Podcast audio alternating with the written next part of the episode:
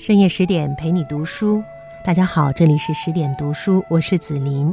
今天的这篇文章是来自十点君的原创，于凤至。最爱你的人总是愿意为你把姿态放低。如果大家喜欢这篇文章，一定要记得在文末为十点君点赞，鼓励一下十点君。好的，我们一起来听文章的内容。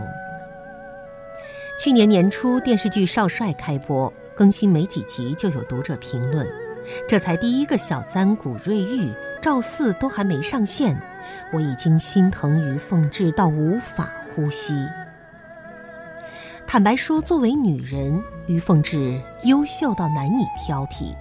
她漂亮、聪明、善良、大度、坚韧，但是她偏偏嫁给的是一个风流好色的情种——张学良。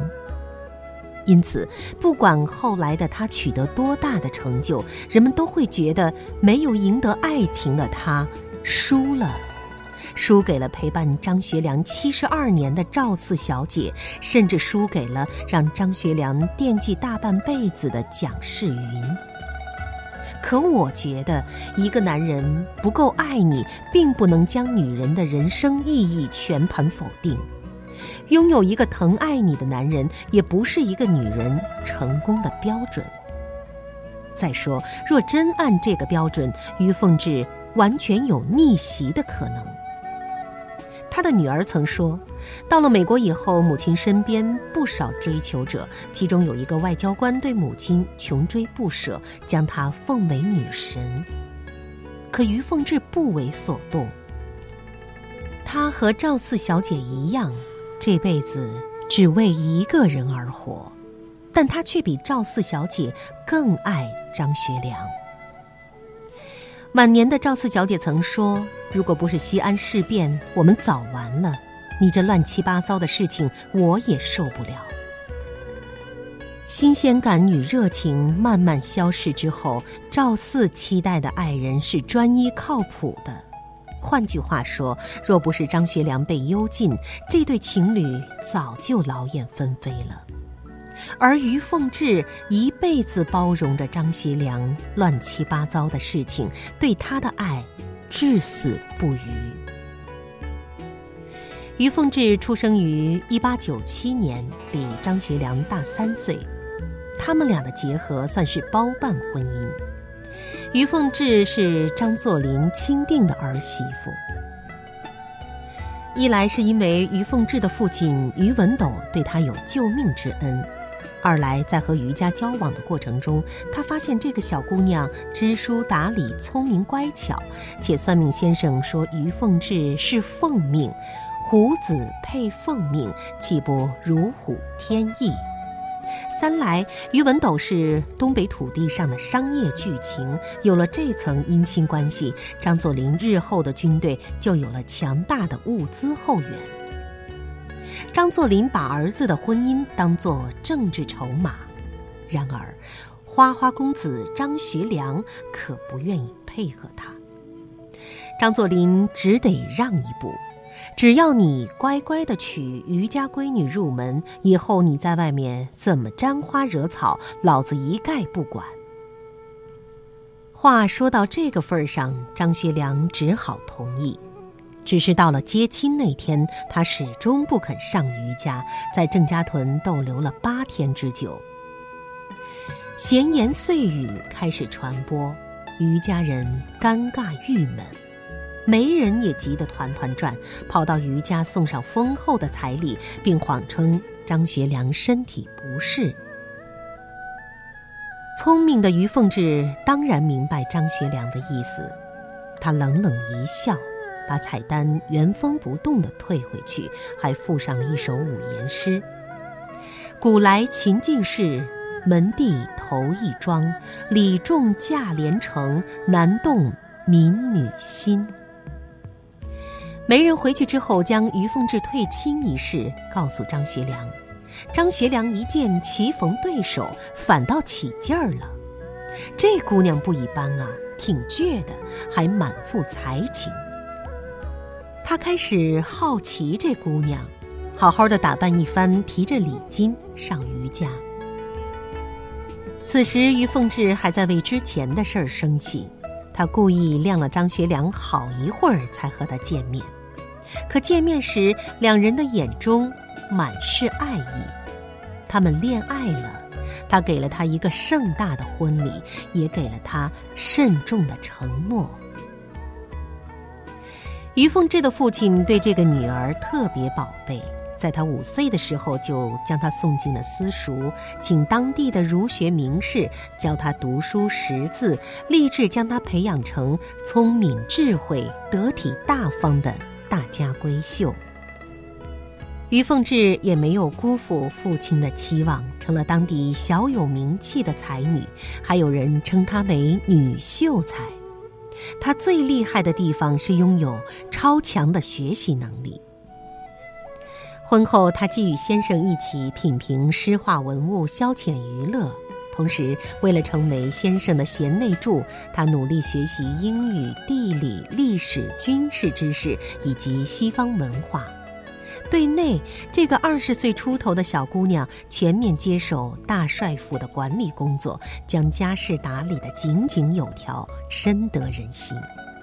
对外，她受公公张作霖的邀请，经营着煤矿产业，扩大家族资产。同时，他热心地参与慈善事业，资助孤儿院，开办学校，到军区医院慰问伤兵，替张家赢得了好口碑。除此之外，张学良在军务上遇到难题，也会找夫人于凤至讨论，让她帮忙出谋划策。渐渐的，他在他的眼中不再是情人，而是良师益友；他对他不再是腻歪甜蜜的宠爱，而是敬佩与尊重。他叫她大姐，他心一颤，但却无能为力。窦文涛曾在节目中拿刘嘉玲开涮：“所有女人都想拥有你的美丽、你的智慧以及你的老公。”这话放在于凤至身上同样适用。她的智慧自不必说，她有多美呢？阅美女无数的爱新觉罗溥杰见了她都忍不住称赞：“容貌如雨后清河。”她的老公有多受欢迎呢？张学良说：“我从来不追女人的，很少。可以说一两个女人我追过，其他的我都没追过，都是女人追我。”他的情人名单里中外皆有，才貌双全，不是名媛就是贵妇。要不是三十六岁那年被蒋介石幽禁，张学良一生的女人恐怕难以数尽。爱上这样的男人，注定是一种劫难。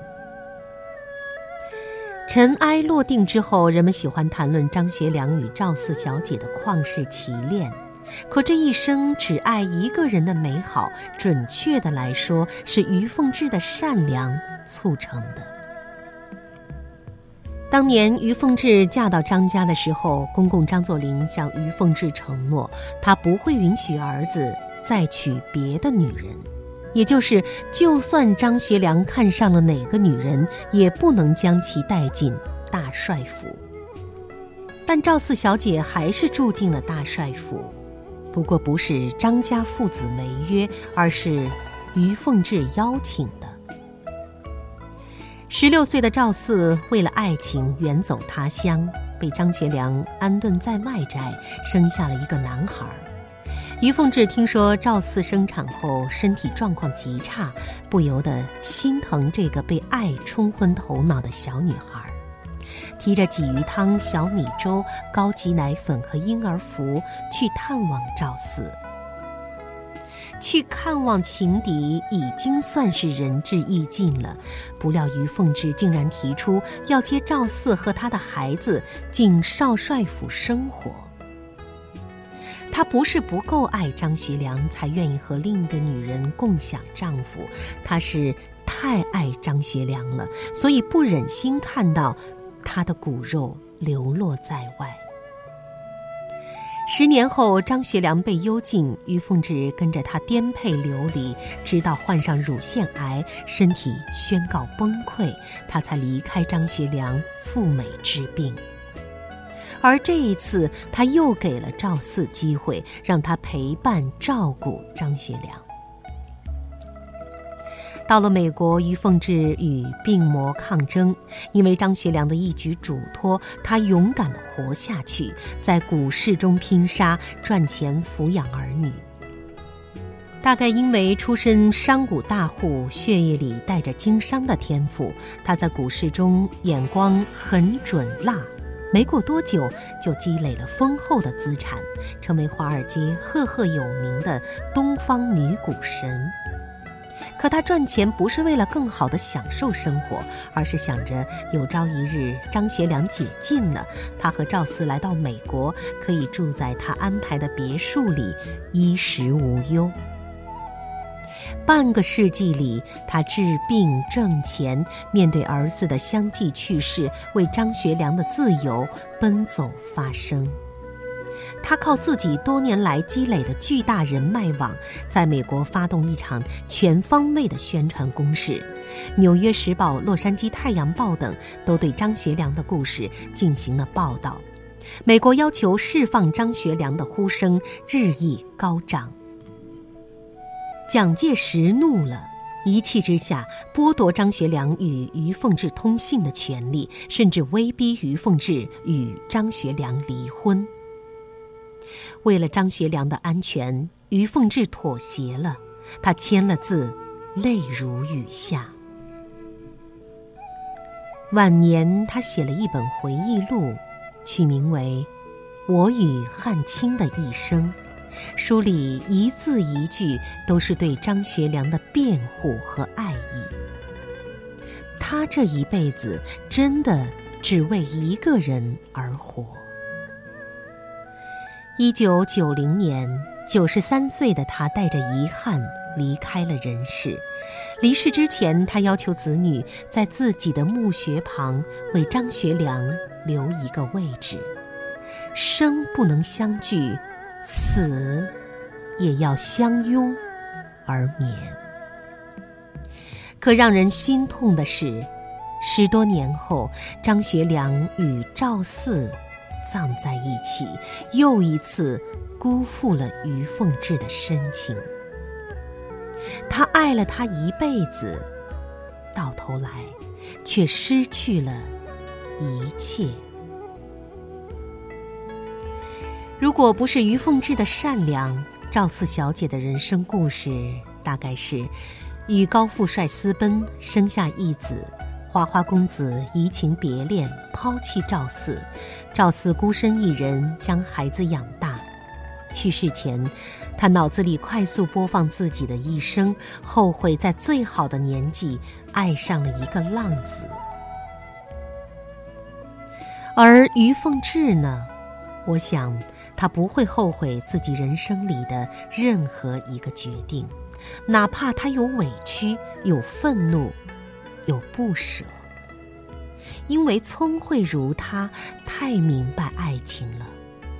爱从来不是一件公平的事情，在最爱的人面前，你愿意放低姿态，低到尘埃里。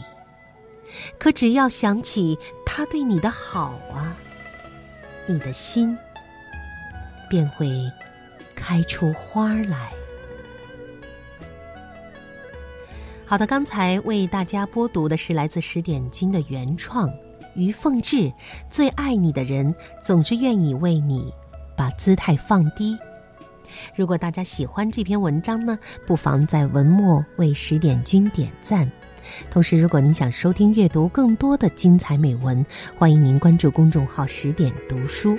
我是主播紫琳，再会。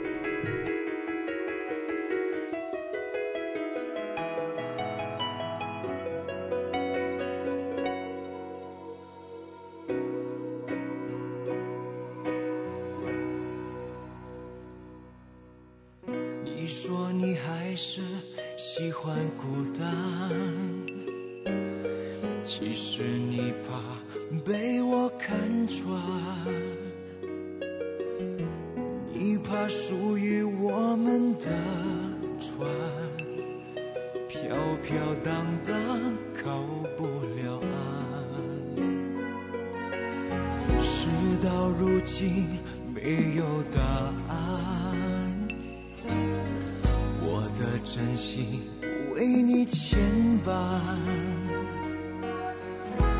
不管相见的夜多么难堪，简简单单的说爱是不爱，想要把你忘记真的好难。思念的痛在我心里纠缠，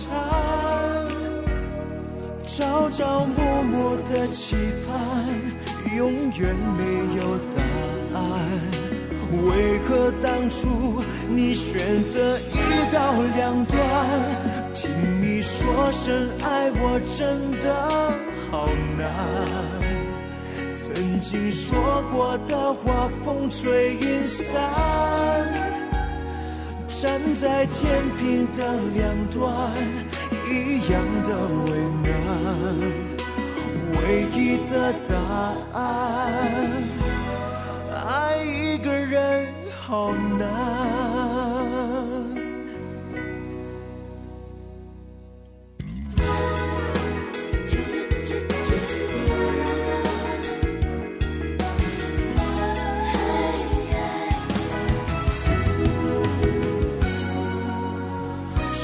到如今没有答案，我的真心。为你牵绊，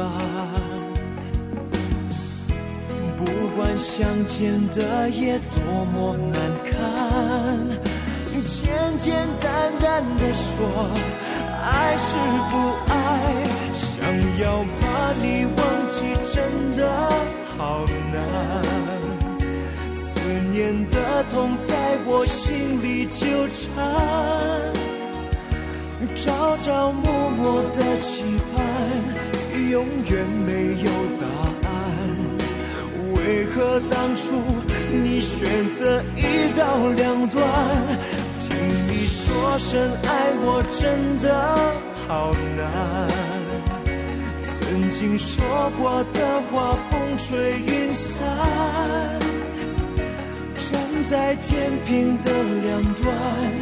一样的为难，唯一的答案，爱一个人好难。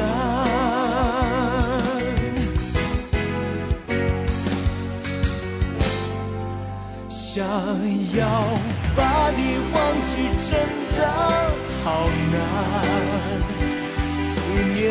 痛在我心里纠缠。朝朝暮暮的期盼，永远没有答案。为何当初你选择一刀两断？听你说声爱我真的好难。曾经说过的话风吹云散，站在天平的两端。一样的为难，唯一的答案，